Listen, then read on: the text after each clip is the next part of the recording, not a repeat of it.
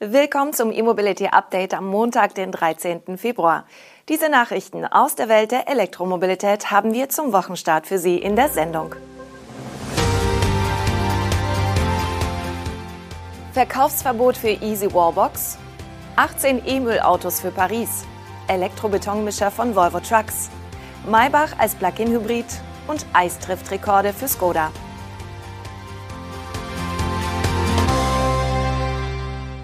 Die Wallboxen des norwegischen Herstellers Easy weisen offenbar technische Mängel auf. Entgegen der Deklaration wurde kein FI-Schalter verbaut. Der fehlende Schutzschalter erhöht somit die Brandgefahr der Wallbox. Außerdem sollen einige EU-Deklarationen nicht erfüllt sein.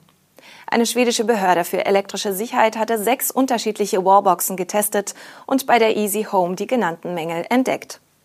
Es gibt mehrere Vorwürfe, die sich auf die Sicherheit des Produkts auswirken. So muss ein Fehlerstromschutzschalter vom Elektriker bei der Montage der Wallboxen gesondert vorgeschaltet werden, was zusätzliche Kosten verursacht. Verlassen sich Kunde und Elektriker auf die Information, dass ein FI-Schalter integriert ist, kann im Falle eines Fehlers oder Kurzschlusses der Strom nicht automatisch getrennt werden. Auch frühere bekannte Mängel wurden laut der schwedischen Behörde bisher nicht behoben.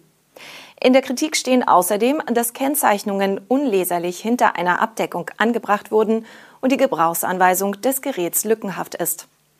Welche Auswirkungen die Untersuchung auf den norwegischen Hersteller hat und ob tatsächlich ein Verkaufsverbot droht, bleibt abzuwarten, denn noch liegt das finale Ergebnis aus Schweden nicht vor.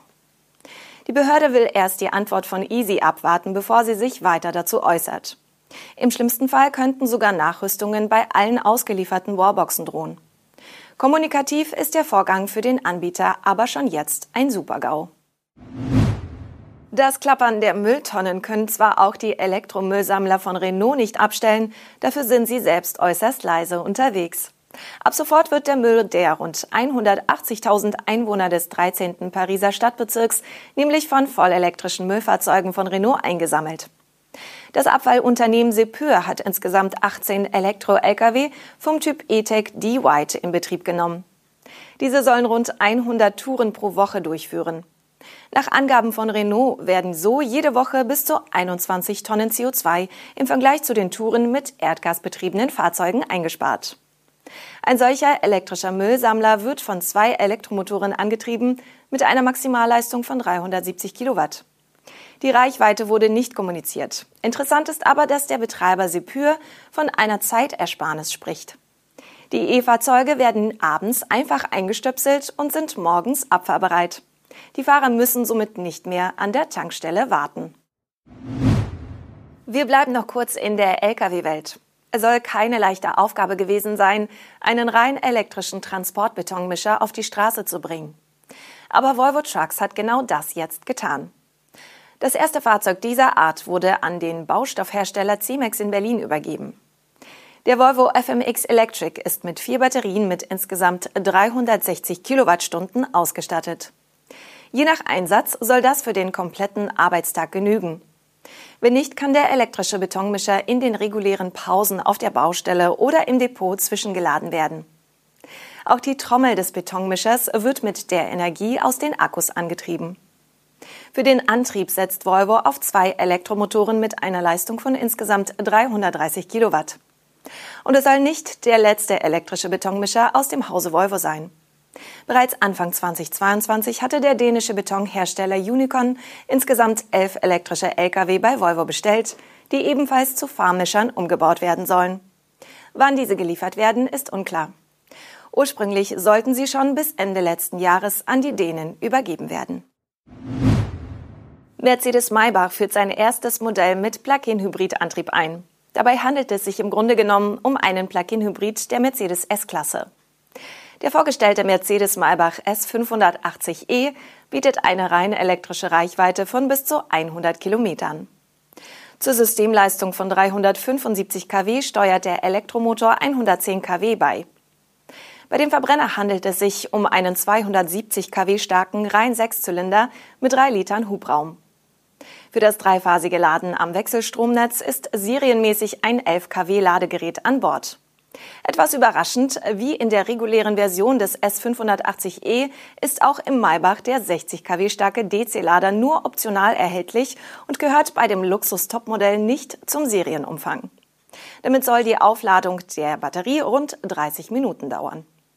Die Maybach-spezifischen Änderungen betreffen vor allem die Optik und die Ausstattung der Luxuslimousine. Der Kühlergrill an der Front weist die Maybach-typischen vertikalen Streben auf. Auch die Felgen sind im Stil der Maybach-Modelle mit Verbrennungsmotor gehalten. Auf den Markt kommen wird der Mercedes Maybach S580e zunächst in China, gefolgt von Thailand und Europa. Preise nennt Mercedes in der Mitteilung noch nicht. Der gleichnamige Mercedes-Benz ist in Deutschland zu Preisen ab 133.000 Euro erhältlich. Das Maybach-Modell der Langversion wird wohl deutlich darüber liegen.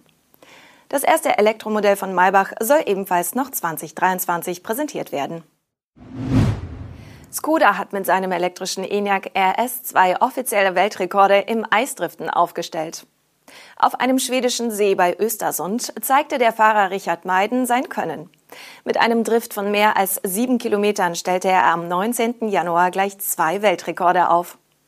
Auf dem See war das Auto gut 15 Minuten in Bewegung. Es handelt sich somit um den derzeitig längsten Drift der Welt mit einem Elektrofahrzeug.